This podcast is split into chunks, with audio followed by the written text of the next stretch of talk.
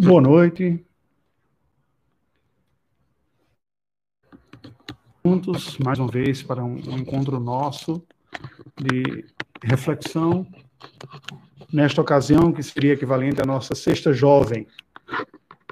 Hoje nós temos a oportunidade, pela graça de Deus, nós estamos novamente transmitindo pelo Instagram da, da Mocidade, e é com satisfação que nós vamos dar início a mais este encontro nosso. Eu saúdo a todos aqueles que estão acessando a, agora, estão com, dar início. Bem, esta é uma ocasião, esta é uma ocasião de encontro nosso, como jovens. Eu sou o pastor Raimundo Montenegro, pastor da juventude, da mocidade, primeira igreja presbiteriana de Belo Horizonte, e nós temos, nas noites de sextas-feiras em nossa igreja, comumente uma programação com a juventude chamada Sexta Jovem, normalmente dividindo com o reverendo Elcio. Nesses dias de, de quarentena, de pandemia, então a dinâmica está um pouco diferente, eu estou assumindo esses nossos encontros, tem sido um prazer estar aqui com vocês. Então, é com satisfação que eu saúdo todos aqueles que estão neste momento acessando, e é um prazer tê-los juntos. Vamos orar ao Senhor Deus, buscando a graça de Deus para a nossa vida nesta noite. Deus bendito, nós louvamos o teu nome, que buscarmos o teu favor, buscarmos a tua santa instrução. Oramos, ó Deus, em nome do teu filho Jesus, pedindo a iluminação do Senhor sobre a nossa vida. Assista-nos neste momento, em nome de Jesus. Amém. Graças a Deus. Eu peço, nesse instante, só um ajuste aí. Fecha as, as portas de janela, por favor. Nós, ah, ontem no nosso estudo bíblico, na live de transmissão para a mocidade, nós refletimos um pouco sobre o cristão apresentando uma ideia, e eu importo um pouco deste tema para hoje, mas a, a abordar um outro aspecto. Né? Eu gostaria que nós refletíssemos sobre a nossa própria condição, o que é o, nosso chamado cristão, também fazendo a conexão para os debates que têm ocorrido às quartas-feiras à noite, e esse sim com a mocidade da, da igreja, os jovens nós temos debatido um pouco sobre a vocação, a relação da vocação, fé e trabalho. Fizemos isso na última quarta-feira, na penúltima também, um, com um grupo de discussão que estava aberto. Fica o convite da continuidade, uma vez que houve muitas perguntas e interações. E é diferente de, uma, de um momento como esse, porque uma live você tem a transmissão uh, direta, né? E assim há pouca interação, pouca possibilidade de interação. Mas, é, no grupo de discussão, na quarta-feira, sim, é possível, e fica aqui o, o convite para você participar na quarta-feira à noite como um grupo de discussão. É, hoje, pela graça de Deus, eu gostaria que nós considerássemos a vocação a partir de um ponto da vocação ministerial. Porque quando nós falamos vocação, e é um pouco daquilo que nós conversávamos sobre a definição do cristão, do cristianismo, na, ontem, a, e daremos continuidade nas próximas quintas-feiras, um pouco pensando sobre a, a fé cristã, é, nós refletíamos um pouco sobre o que é o cristianismo, a partir da própria definição cristã bíblica, e o chamado que Cristo fez aos discípulos e aos apóstolos, certamente com as implicações para a sua vida, para a vida de todos, né? Quando ele diz, Tom, aquele que quiser vir após, é, ele mesmo deveria tomar sua cruz e segui-lo dia a dia como um chamado constante né, para a vida. É, os apóstolos e discípulos do nosso Senhor Jesus Cristo foram experimentando ao longo da sua jornada com Cristo, da sua caminhada cristã, as implicações né? tudo o que significava aquele chamado, quais eram as implicações do chamado de Cristo para a vida deles, o que, que estava envolvido. É, seguir o Senhor Jesus Cristo implicava em, em quê? Implicava o quê? É, certamente havia uma compreensão da autoridade de Cristo, uma compreensão da vida dos discípulos que estava baseada em toda a expectativa messiânica também.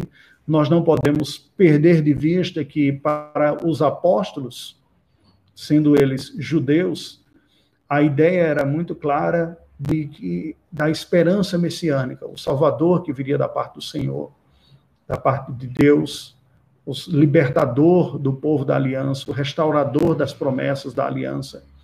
Então, já havia toda uma ideia, teologicamente, sendo traba trabalhada na mente e no coração do povo da aliança, o povo hebreu, com um, um forte elemento de esperança salvadora de Deus para a vida deles. E é nesta certeza, nesta convicção, que então eles olham para Jesus, o, o filho de Maria, é, na expectativa de ter nele o Messias e o Salvador. Deixa os meninos passarem aqui. Gente, passa. Porque aparece no espelho aqui.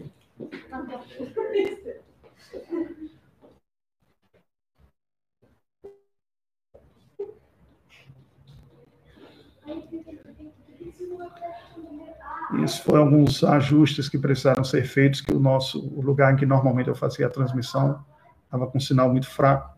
Fecha a porta aí, por favor. E alguns ajustes precisaram ser feitos. Eu vim para a sala onde o sinal de transmissão fica mais forte. Então, agradeço a compreensão de vocês também quanto a isso. Quando nós olhamos para o, o Senhor Jesus, na sua bondade, na sua misericórdia, chamando os apóstolos, os discípulos para segui-lo, é, este seguir a Cristo não foi uma coisa absolutamente é, ruim de. Perdão.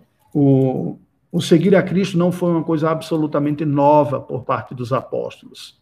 É, é verdade que uma boa parte da expectativa do que eles tinham tinha a ver com as esperanças messiânicas, tinha a ver com a, a esperança que a palavra de Deus proclamava. Eu estou tendo um retorno aqui do pessoal da mocidade dizendo que a conexão está boa.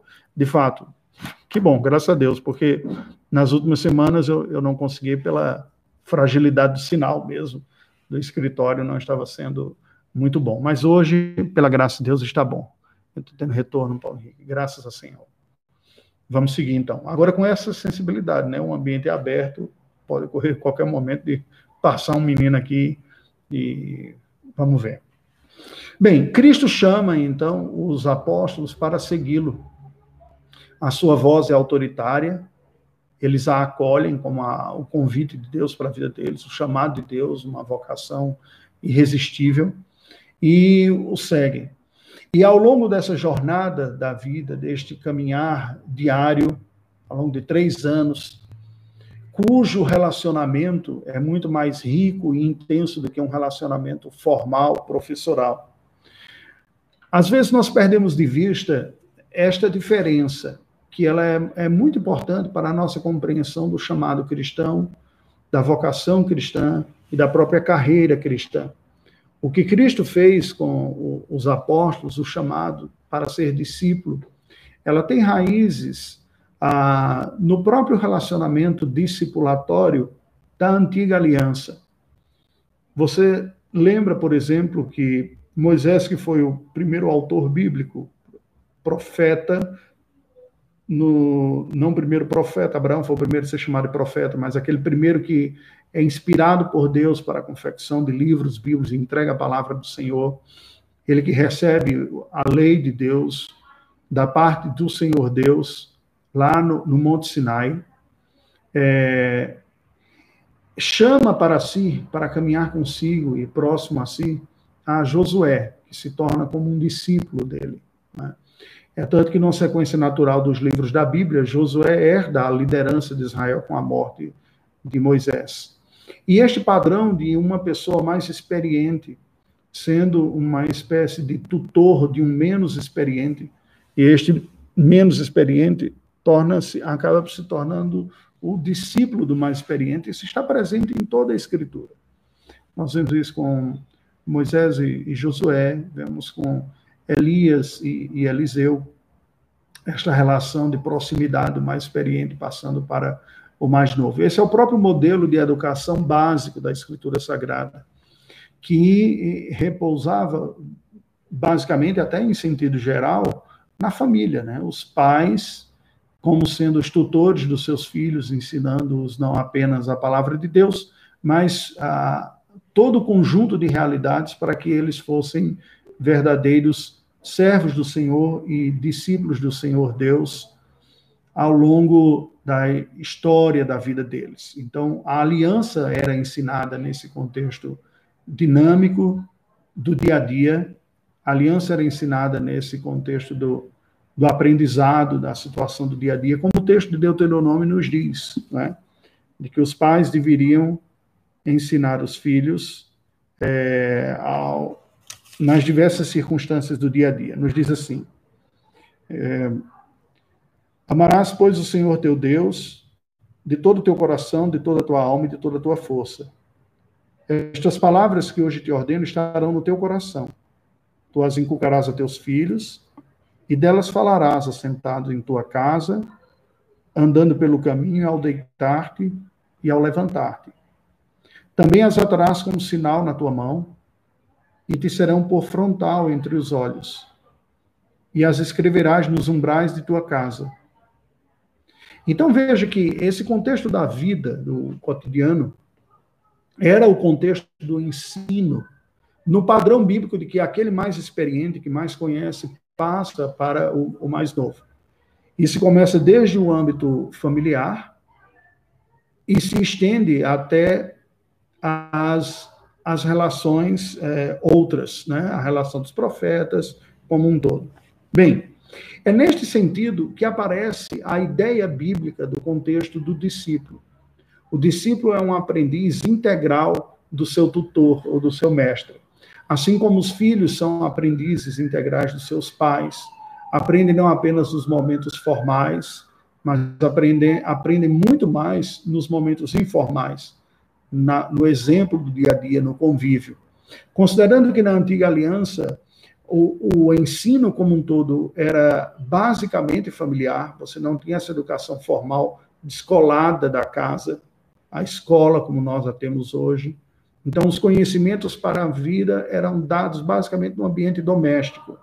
Ali se aprendia a lei de Deus, ali se aprendia as relações humanas, ali se aprendia as competências para a vida como um todo. É, no ministério também não era muito diferente. É verdade que, posteriormente, com a, o cativeiro, as pessoas perdem a, o espaço da instrução formal é, eles perdem o espaço da instrução formal no templo, quando o sacerdote explicava o culto e a adoração.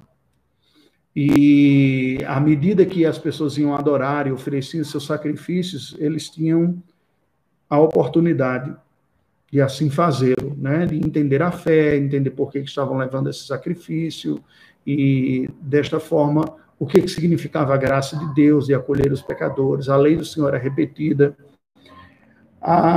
Embora fosse um momento de instrução formal, ele deveria ser aplicado à vida também. E embora também o sacrifício ocupasse um espaço central na adoração do Antigo Testamento, a mensagem do Evangelho da graça de Deus, ela estava presente e deveria fazer parte da explicação do culto, a responsabilidade dos sacerdotes, eles que eram os oficiais comuns da igreja no Antigo Testamento, ao ponto de Oséias dizer no capítulo 4, versículo 6 o seguinte: O meu povo está sendo destruído porque lhe falta o conhecimento, porque tu, sacerdote, rejeitaste o conhecimento. Também eu te rejeitarei, para que não sejas sacerdote diante de mim, visto que esqueceste, te esqueceste da lei do teu Deus também eu me esquecerei de teus filhos. Uma palavra dura através do profeta Oséias, que falava sobre a condição espiritual de negligência e de ignorância do povo da antiga aliança nos dias de Oséias. Né?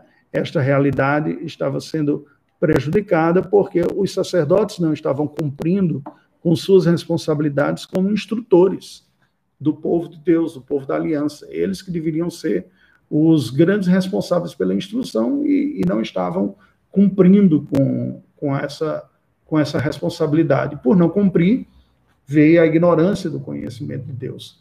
Então, veja, embora fosse uma outra aliança, embora fosse um outro contexto, o culto fosse diferente, as dinâmicas fossem diferentes, a instrução do povo de Deus é dada de maneira formal, mas também sempre foi dada desta forma mais dinâmica, orgânica e informal, pela família, pelo relacionamento dos mais experientes com os menos experientes também.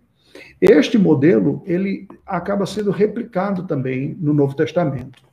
É verdade que entre um período e outro no cativeiro surge uma nova modalidade de ensino, uma nova instituição, nós podemos dizer, não sei se chegaria a ser uma instituição, mas uma nova agência, um novo espaço de instrução na fé, que são as sinagogas. Com o cativeiro, o povo hebreu, o povo israelita, ficou desprovido do relacionamento, da possibilidade da adoração no templo, de oferecer sacrifícios, de ter o sacerdote explicando a lei, eles estavam dispersos, é, desgarrados da sua terra, depois com a diáspora acabaram ficando dispersos pelo mundo, e a solução que eles encontraram foi a constituição dessas casas de oração. As sinagogas nada mais eram de que é, lugares nos quais um grupo de judeus espalhados pelo, pelo mundo poderiam se juntar para preservar a sua fé e a sua adoração em um ambiente focado na oração, na adoração melhor dizendo, um ambiente focado na adoração, cuja liturgia era essencialmente constituída da leitura bíblica, das orações, de cânticos, de salmos e da ministração da palavra feito por um alguém de destacado conhecimento da escritura sagrada.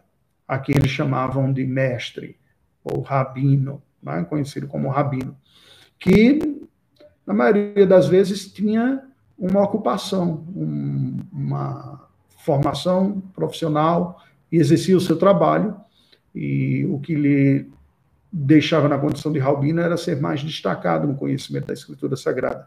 Claro que à medida que essas comunidades cresceram também, as demandas de ensino e de acompanhamento eram maiores, alguns passaram a ter dedicação exclusiva. Quando nós lemos o Novo Testamento, iniciamos o período da Nova Aliança do Novo Testamento, o mundo já era bem diferente do que era o mundo do Antigo Testamento. É verdade que algumas coisas estavam semelhantes, né? O templo havia sido refeito já agora pela segunda vez refeito, portanto, um terceiro templo. Houve a reconstrução do templo nos dias de Esdras Neemias, dos profetas eh, Zacarias, Malaquias e Ageu. Nós encontramos esses contemporâneos testemunhando um templo que era bem menor e menos, naturalmente falando, glorioso que os de, do, de Salomão há uma profecia de que o Senhor manifestaria sua glória ainda maior no futuro.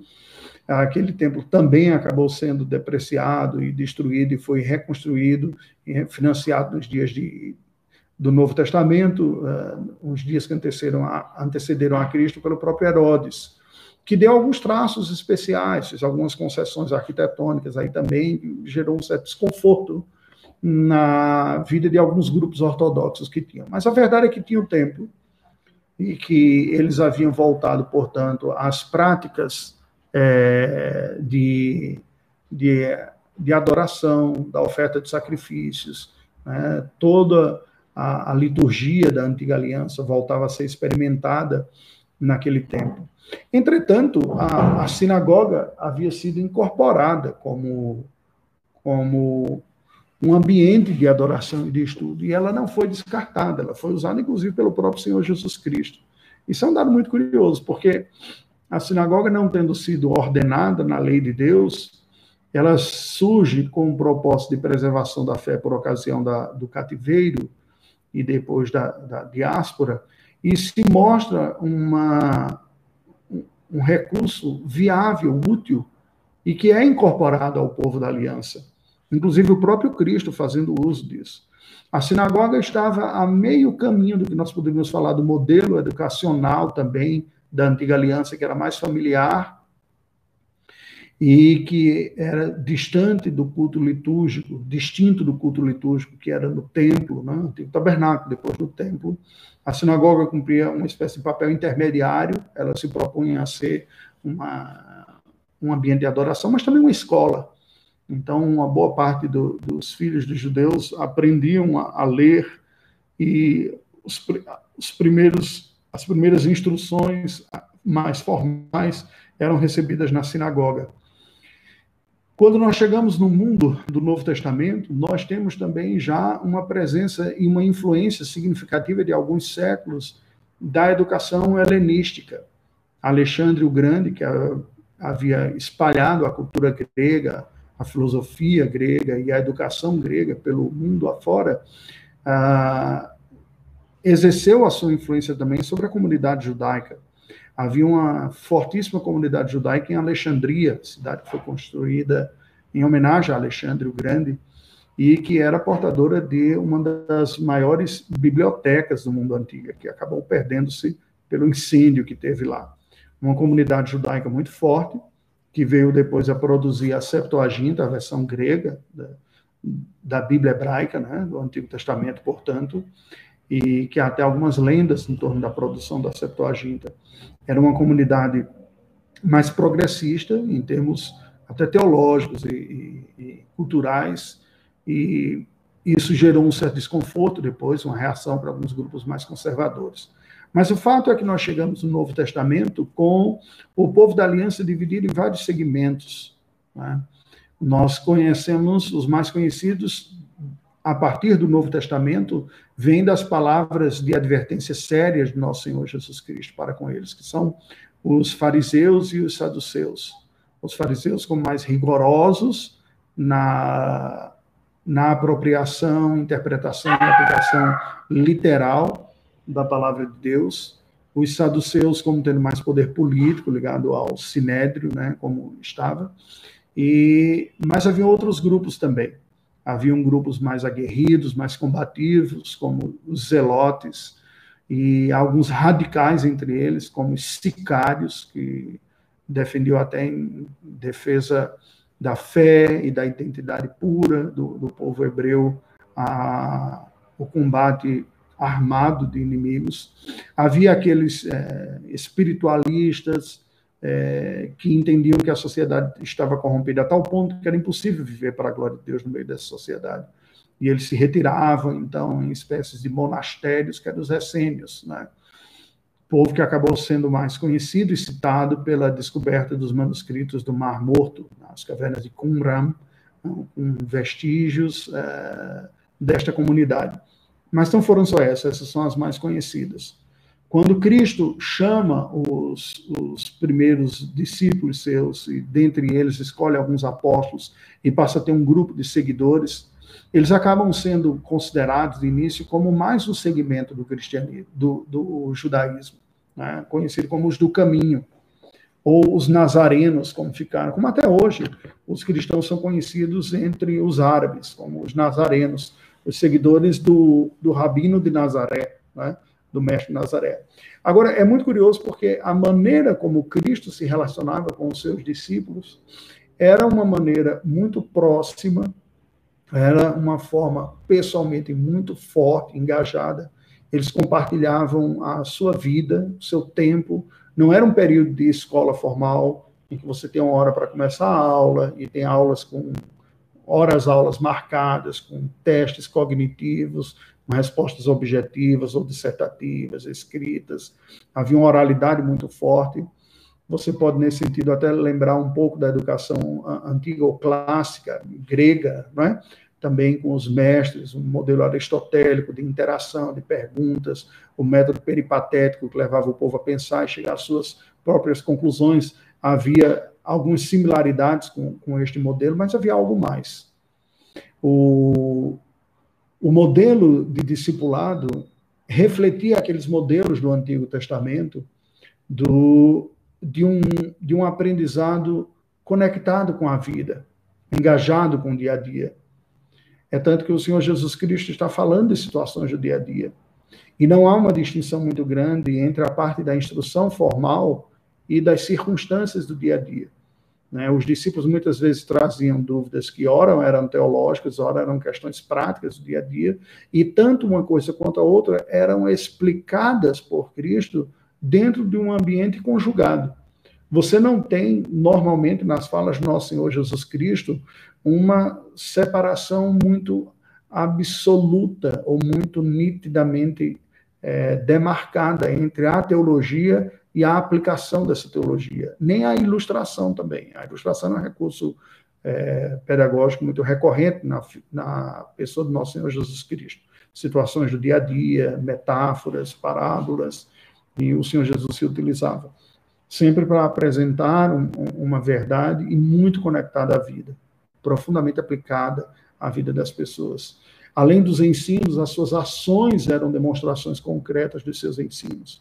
Todas as vezes que Cristo manifestava graça e misericórdia a um pecador, alguém que estava sofrendo uma cura, um milagre que ele produzia, a audiência que ele entregava para pessoas que normalmente não teriam esta audiência, interromper, em um certo sentido, a sua jornada junto com os seus discípulos para dar atenção a um enfermo, a um moribundo, a, a um mendigo, a um pai de uma criança endemoniada, a uma pessoa enferma, a crianças tudo isso mostrava que o Senhor Jesus estava ensinando não apenas conteúdo no.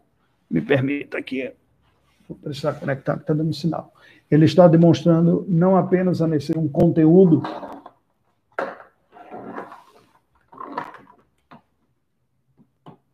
teológico, técnico, mas também o que o Senhor Jesus está demonstrando é que a misericórdia de Deus, o amor de Deus, a bondade do Senhor se manifesta no dia a dia na vida das pessoas, na maneira como Cristo dava atenção à vida das pessoas.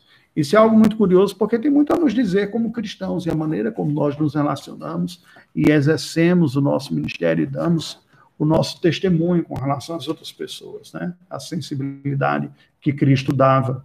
O ministério de Cristo sendo exercido, exercido principalmente, prioritariamente, fora do ambiente formal. Ele mesmo não tinha um cargo oficial, ele não era um sacerdote, ele não era um escriba, ele não tinha uma, uma liturgia a conduzir, ele não era um leiturgo nesse sentido, ele não tinha uma ocasião é, formal para entregar essa palavra. Você lembra que ele começa lendo o texto de Isaías na sinagoga, participando do culto da adoração, mas não foi o seu principal ambiente de ensino. Cristo não edificou um, um templo, não construiu uma sinagoga, não deixou uma denominação. Todos os vínculos é, formais e institucionais, como nós conhecemos, não foram parte da atuação do ministério do nosso Senhor Jesus Cristo.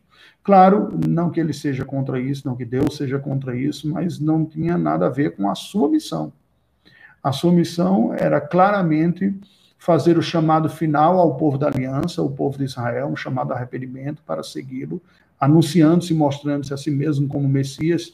Você se lembra que João, seu primo, João Batista, depois, quando até uma pergunta, tu és mesmo aquele que nós estávamos esperando, ou devemos aguardar algum outro que virá aqui para explicar? Disse, olha, diga que os enfermos estão sendo curados, os cativos estão sendo libertos, o evangelho está sendo pregado aos pobres. Então, uma série de imagens messiânicas e profecias messiânicas que Cristo cumpria, é, cumprindo assim o seu ministério também, estava claramente demonstrado é, no seu próprio ministério. Foram três anos apenas, três anos intensos, três anos de convívio, três anos de ensino, de aprendizado, três anos de repreensões, três anos que o Senhor Jesus estava convivendo com os discípulos, vendo exatamente como eles eram, de uma maneira é, do dia a dia, uma maneira ah, muito prática. Porque no ambiente da, da, educação formal, nós polimos muito as nossas frases, as nossas, os nossos ensinos, os nossos pensamentos, nós medimos, nós temos uma hora, duas horas, né? algumas horas por semana, quando muito. É bem diferente você conviver com a pessoa. Isso me faz lembrar, por exemplo, do nosso treinamento é, de preparação ministerial, Há muita discussão a esse respeito, mas eu me lembro claramente de uma delas, aqueles que defendem o, o, internato, né, o seminário com a proposta do internato. Há controvérsias, eu quero falar desse aspecto a, a esse respeito. Que o internato ele proporciona a oportunidade de um convívio constante. Você conviver com as pessoas, dividir tempo com elas, dividir a sua moradia, a refeição. Isso gera relacionamento e dá uma forma melhor de você conhecer pessoas do que desta maneira. Aqueles que fazem um curso teológico num modelo diferente, o modelo do externato, né? Você não fica residendo interno dentro do seminário, ou você não está integralmente vivendo só daquilo, é, usufruem o curso em termos de conteúdo programático, mas são mais privados dos aspectos relacionais que a vida do, do convívio mais intenso proporciona. Então, todos aqueles que tiveram a oportunidade de estudar no regime do, do internato, e aí tem os modelos em outras áreas também tem pessoas que vão para a República, vocês tem a oportunidade, nós temos a oportunidade de uma convivência mais, de uma convivência mais intensa. A mesma coisa ocorreu no meu preparamento, na, meu, na minha preparação missionária, o treinamento missionário. É, além das disciplinas, não me lembro agora exatamente quantas, 18, se não me engano, 18 disciplinas que foram feitas presenciais durante a semana, ter um sistema modular, que nós convivemos o dia todo, durante uma semana com a pessoa, e depois voltamos a cada duas ou três semanas para termos outros. Mas este treinamento também exigia, como exige até hoje a agência presbiteriana, um estágio. E o propósito do estágio, como externado pelo próprio presidente da PMT na época, era dar a conhecer numa amostra como a pessoa se comporta em um ambiente de intensa intimidade e convívio. Porque nós temos, tínhamos, como temos até hoje, nesse estágio, um, um, período mais intenso. Ainda é curto, outras missões exigem um estágio maior, estágio de seis meses. A nossa agência presbiteriana exige três semanas. No entanto, há um nível de exposição maior, porque é um estágio transcultural. E você, quando você sai da sua terra, da sua parentela, da casa dos seus pais, vai para um outro país, uma outra língua, vivendo em condições um pouco mais precárias, normalmente são espaços que são ajustados e acomodados para lhe receber, não é a sua rotina doméstica, não é a sua rotina familiar, não é a sua cama, não é o seu espaço com toda a autonomia. Essas pressões todas, elas trazem mais à, à tona aspectos da individualidade da vida da pessoa que uma situação mais é, tranquila e debaixo de controle esconderia, né? E isso nós experimentamos, por exemplo, de uma forma muito intensa também no próprio campo transcultural. Toda a realidade de, de mudança cultural proporciona isso também. E isso está tudo no conjunto do pacote daquilo que Deus fez com os seus discípulos. Pessoas estranhas, alguns se conheciam, alguns eram irmãos, né? Pedro e André, Tiago e João, outros eram completamente desconhecidos uns dos outros e vindo de, de, de posturas diferentes, carreiras até diferentes, convive intensamente com Cristo durante três anos. E Deus forma, através do seu Filho Jesus Cristo, do relacionamento e do convívio com essas pessoas, de uma forma tão rica e intensa, que estes homens se tornaram as bases da, do cristianismo, da igreja cristã. Não apenas como colunas, não apenas como autoridade, referência, como pessoas, com palavras e decisões, como ofícios e cargos importantes como oficiais, apóstolos que eram da vida da igreja, mas também no seu conteúdo, nas suas memórias da vida de Cristo, das palavras de Cristo, da aplicação de Cristo, de como ele lidou com as pessoas e eles também o fizeram. O discípulo, portanto, era o seguidor integral do seu mestre. E quando nós olhamos o cristão nessa perspectiva, aí nós precisamos detalhar um pouco mais essa definição. O cristão, na mentalidade dos evangelhos, nos é apresentado como o seguidor integral do seu mestre. O que isso significa dizer? É aquela pessoa que tem Cristo como o instrutor da sua vida, o seu mestre, o segundo termo mais comum que o Novo Testamento apresenta para Cristo Jesus, mas também a autoridade sobre a sua vida, o Senhor da sua vida, o primeiro termo mais comum. Ele é o Senhor, ele é quem manda, ele é o meu governante. Os discípulos aprenderam isso ao longo da jornada com Cristo. Ele tem autoridade. Quem é esse que até o mar e a, os ventos lhe obedecem? Ele é o Senhor da terra e o mar. Ele é o Rei dos Reis. Tu és o meu Deus, o meu Senhor.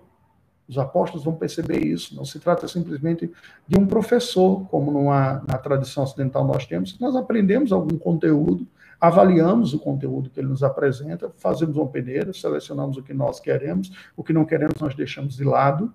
E também não há nenhum vínculo real e pessoal e nenhum caráter de uma influência é, moral explícita. Claro que tem implícita, porque alguém que é importante, que nos forma, existe uma influência, mas não faz parte da relação contratual, contratual professor-aluno. A relação do cristão com Cristo faz. Ele é o meu salvador, o terceiro termo mais comum para Cristo no Novo Testamento. Ele é o santo de Deus que ofereceu sua própria vida como sacrifício para o perdão dos meus pecados e que me perdoou, portanto, quando arrependido eu criei nele. Então veja que olhar para Cristo nessas três dimensões, Senhor, meu governante, Mestre, aquele que diz o que eu devo crer, e eu creio segundo a vontade dele. Salvador, o que perdoa os meus pecados, que ofereceu-se a si mesmo. Ser discípulo de Cristo é ser seguidor nessas três faces. Seguidor integral, na minha mente, nas minhas afeições, o meu amor é, é para Ele. A minha vida é para Ele. Nas minhas decisões, minhas volições, Ele é o meu Senhor, Ele me governa. Ele é o meu mestre, ele me ensina, é meu salvador, ele me perdoa.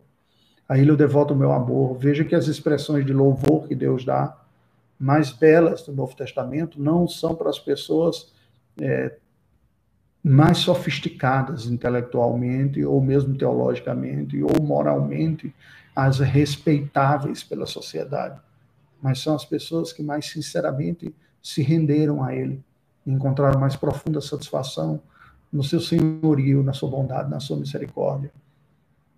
E é isso que Deus requer de nós, é assim nós somos cristãos. A vocação, o chamado de Deus para nós é que, tendo experimentado isso, saiamos pelo mundo afora, na contingência da nossa vida ordinária, cada um de nós, por onde formos, sem medo de irmos para qualquer lugar, para sendo discípulos de Cristo, ajudarmos outras pessoas também nessa caminhada de seguir a Cristo, elas mesmas, experimentando a mesma graça da comunhão, da compaixão, do relacionamento com Cristo, como nós temos experimentado. Portanto, e aí eu leio, só para nós refletirmos à luz de tudo isso, como lhe soa aos ouvidos as palavras finais de Cristo, conforme registradas nos evangelhos. Eu leio a grande comissão registrada por Mateus, capítulo 28, de 18 a 20. Jesus, aproximando-se, falou-lhes, dizendo: Toda autoridade me foi dada no céu e na terra.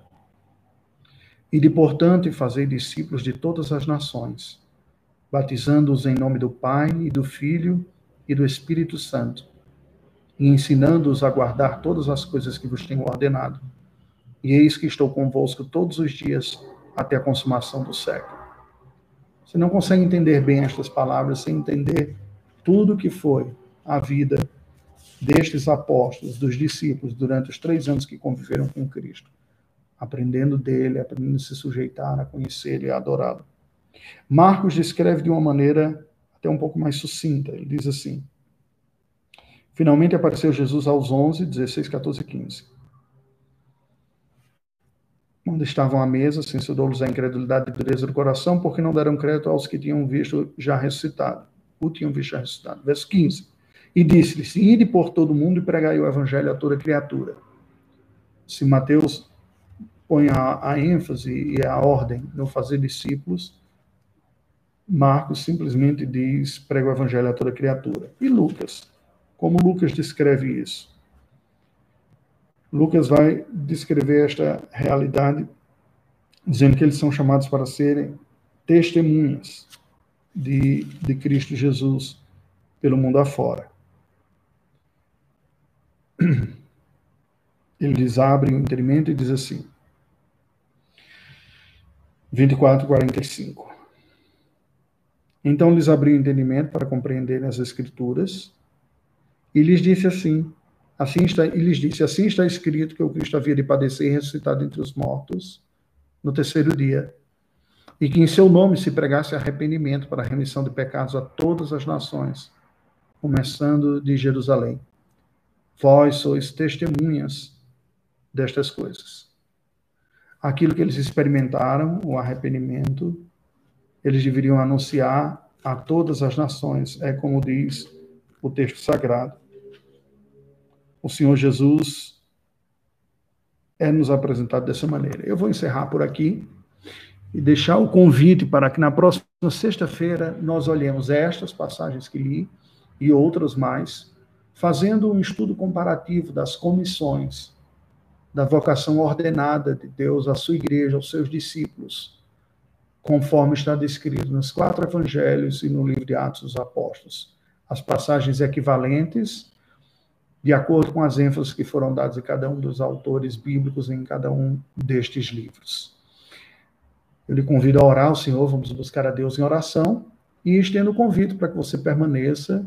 E se você não está acessando pelo Instagram, que acesse o Instagram, que continuará agora com alguns cânticos sendo conduzidos é, por jovens da, da nossa igreja. Vamos orar ao Senhor. Deus bendito, nós te rendemos graças por esta noite, pela tua palavra, pelo teu Filho Jesus Cristo que nos revela a tua face, a face de cuidado, de amor, de bondade do Senhor.